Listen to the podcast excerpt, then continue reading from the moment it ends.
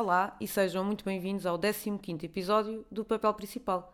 Ora, o último episódio que eu fiz foi no dia 3 de agosto com, com o Zé Onofre, um episódio giro em que falámos sobre a Arábia Saudita e sobre o sport washing. E na altura a minha ideia foi: bem, agora se calhar param em agosto, quase ninguém grava podcast, também vou estar algum tempo fora, vou pensar em novos formatos e depois volto em setembro e de repente setembro apareceu e os dias simplesmente voaram pela quantidade de coisas que tive a fazer, não só de, de trabalho, que está bastante intenso, mas também de outras, outros eventos, outras coisas que, que fui e que valeram muito a pena, mas que, que, de facto me deixaram com, com menos energia para o podcast. Ah, e também estou numa preparação bastante intensa para a meia maratona. Eu, eu já me estou a preparar há uns tempos, mas agora está tudo a ficar mais intenso, porque basicamente faltam duas semanas. Por isso, isso também tem ocupado bastante uh, energia e, e cérebro. E outra coisa que não ajudou, e de repente lá estou eu aqui a, justificar-me, foi o facto de eu em novembro ir fazer uh, uma grande viagem e não sei o que fazer em relação ao podcast, sendo que o cenário mais provável é simplesmente ah, eu não fazer, ou pelo menos não ter o papel principal, mas criar outro em que possa hum, falar sobre a viagem e sobre as experiências que estou a ter. Estou um bocadinho indecisa, porque o formato vai ser mochila às costas e aventura pela Ásia, por isso nem sei bem, hum, que, enfim, que oportunidades é que terei para, para, para gravar. Claro que há imensa gente que grava em viagem, mas não sei se. Olhem, não sei se estou para isso. Tenho que, tenho que pensar. Não há uma porta fechada, mas não quero, não quero criar muitas expectativas em mim em relação a isso. E sobre o podcast, algumas pessoas comentaram que, que gostaram muito do formato que eu fiz com, com o Zé, ou seja, no fundo, uma, uma conversa com alguém que sabe do tema uh, que eu quero falar e que, claro, preferencialmente ainda sabe mais. E por isso decidi que em breve, que eu espero que seja para a semana, vou falar com uma pessoa que fez o Ironman duas vezes duas vezes, agora não sei se foram duas ou uma vez, mas uma foi de certeza. E porquê? Porque, claro que eu sempre achei o Ironman, ou as maratonas, ou as meias maratonas, uma coisa impressionante. Mas agora que tenho treinado para a meia maratona, tenho pensado imenso no desafio que é, todas as vezes que eu vou correr, todas, antes de sair de casa, saber que vai ser difícil, que se calhar não apetece, que estou ali a correr, a ter um diálogo interno do género ah, não pares, é só mais um quilómetro. Ou seja, essa questão da automotivação. Porque, por exemplo, obviamente que eu quando vou com alguém é diferente. Eu hoje fui correr com a minha amiga Madalena e de repente parei e ela disse: O que é que se passa? E eu disse: Ai, estou cansada. E ela disse: Não, não quer saber, empurrou-me. e eu fiz. Mas quando, quando se treina sozinho, há muito essa, esse diálogo interno que é, que é chato. Pronto, e eu digo isto que no máximo corri 18 km uma vez. Uh, agora imaginem o que é que é o Ironman. Estamos a falar de 42 km de corrida, 180 km de bicicleta e ainda nadar 4 km, acho eu. Uh, e agora imaginem isto, que são 12 horas, acho eu, com a preparação que isto leva. Ou seja, o, o sacrifício que, que não se deve ter que fazer durante um ano ou mais. E por isso é que acho interessante trazer este convidado, que ainda por cima é novíssimo acho que tem 25 anos, no máximo. Ah, bem, de repente sei zero coisas do, do meu convidado. Não, mas depois vão perceber. E, hum, e sim, acho que vai ser giro explorar essa, essa parte do, do sacrifício e da, da disciplina que é alguém se meter nesta loucura. E também hum, porque é que o faz, não é?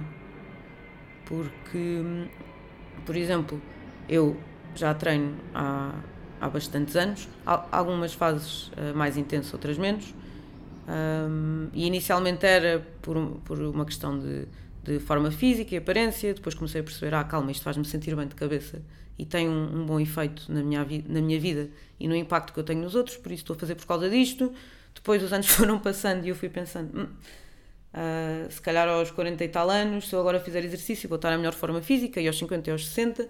E entretanto, a questão da meia maratona prendeu-se muito com. Eu, há um ano, corri pela primeira vez 10 km e nunca tinha corrido, por isso foi do género. Ah, calma, se calhar eu consigo fazer mais daquilo que acho. E então a meia maratona, no fundo, veio como um passo vá, lógico de. Enfim, de, de ter um objetivo e de ter que, que trabalhar para ele durante algum tempo. Porque normalmente, uh, não, não, não querendo estar armada em guru do, do desporto que não sou, isso é o meu convidado que vem para a semana, o Manel, uh, normalmente a disciplina que se tem quando se vai treinar, e quando eu digo que se vai treinar é desde que se sai da cama até que se põe o equipamento e até que se está efetivamente no treino ou na corrida, depois acaba por se refletir noutras coisas da vida. Porquê? Porque, mais uma vez, está assim constante, não quero, mas vou, não quero, mas vou, não quero, mas faço, não quero, mas é mais um quilómetro. Eu acho isso uh, importante para, para as áreas todas. Depois, claro que as, uh, a questão da, da aparência ou do nível de fitness uh, vem como consequência, mas de facto, se nós nos focarmos na parte mais psicológica do desporto e dos treinos, torna tudo muito mais interessante. Por isso, acho um tema, um tema giro. E outro tema que eu também gostava de falar e gostava de trazer um convidado, que é o Francisco. Francisco, eu sei que estás a ouvir, por isso eu não me esqueci. É um tema que eu não explorei ainda muito isto, mas relaciona-se com as declarações de um australiano milionário que se chama Tim Gardner, que basicamente sugeriu que o desemprego deveria começar a aumentar e a economia a ficar uh, mais em crise, pois isso fará com que os trabalhadores valorizem mais os seus postos de trabalho porque o que ele sente, e isto é a perspectiva dele, é que as pessoas estão a querer trabalhar menos, ou seja, isto para mim é a definição de querer um equilíbrio de, de trabalho e vida uh, que seja suficientemente bom, não é? Um, e que existe uma certa arrogância dos empregados sentirem que os empregadores é que têm sorte em os terem e não o contrário. Ou seja, ele acha que, que se calhar tivéssemos, por exemplo, estou a dizer, no caso de Portugal, se tivéssemos outra vez outra crise da Troika, toda a gente se agarrar aos postos de trabalho e dar o máximo dos máximos, porque existe muito desemprego e é difícil ter trabalho. E hum, eu acho que isto também está relacionado com o tema do quiet quitting, que está especialmente uh, ligado à minha geração e especialmente às das mais novas, que é no fundo um movimento em que os trabalhadores fazem o mínimo indispensável para não serem despedidos. Claro que depois existem várias nuances e nem toda a gente, claro, que, que, enfim, que segue este movimento ou esta filosofia o faz, mas a ideia principal é se alguém é contratado para 40 horas semanais, efetivamente trabalha essas 40 horas semanais e, e não faz mais, a não ser que, que, que, enfim, que paguem esse, esse extra.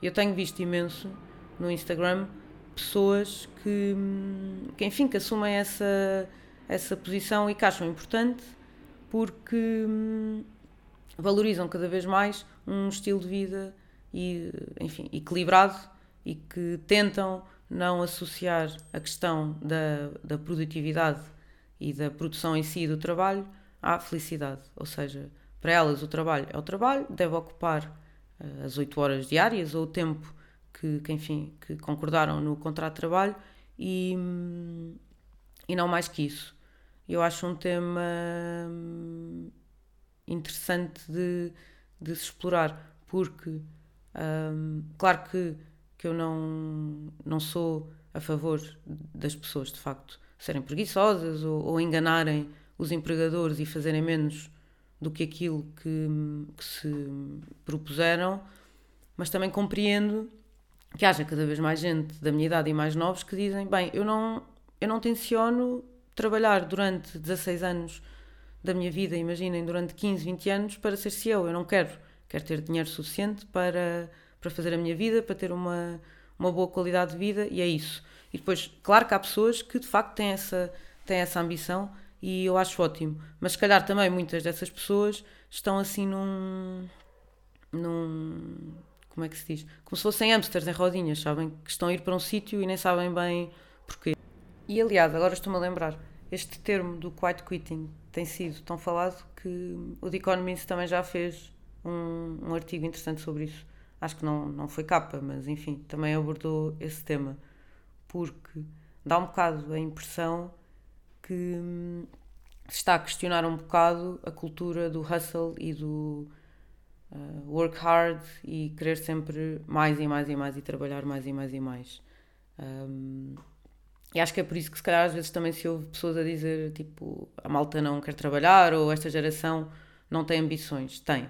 Simplesmente são diferentes e, e acrescentando, por exemplo, a questão das redes sociais, nós de facto temos acesso a todos os tipos de, de estilo de vida, de, de ideias, de, de, negócios, e acho que isso acabou por ter muitos lados negativos, mas também acabou por abrir a cabeça para calma.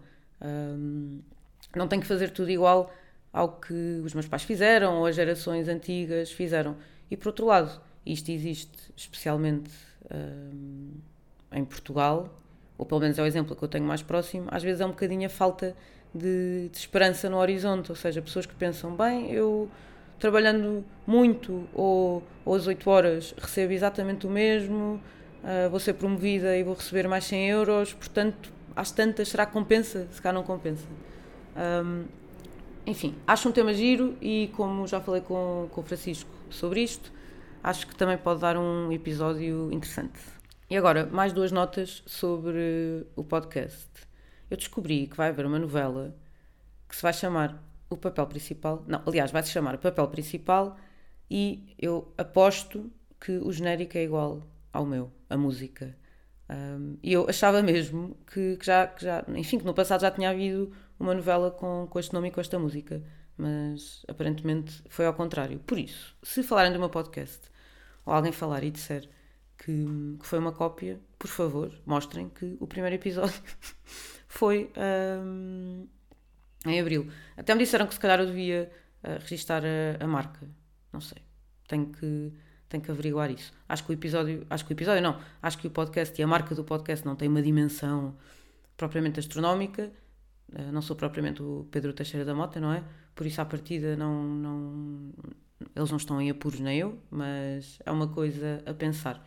E outra nota sobre o, o podcast, e que eu me apercebi há pouco, é que, então, um, assumindo que posso abrir um pouco o leque dos episódios e, enfim, tentar trazer eh, convidados e tentar, eh, se calhar, não focar tanto numa pessoa, mas num tema, claro, de uma forma controlada, porque também não quero uh, improvisar e falar de coisas aleatórias que vão aparecendo. Acho que assim pode estar aberta a segunda hum, temporada. E, hum, espero que tenham gostado deste episódio. Para a semana, se tudo correr bem, teremos aqui um convidado. E muito obrigada. Beijinhos.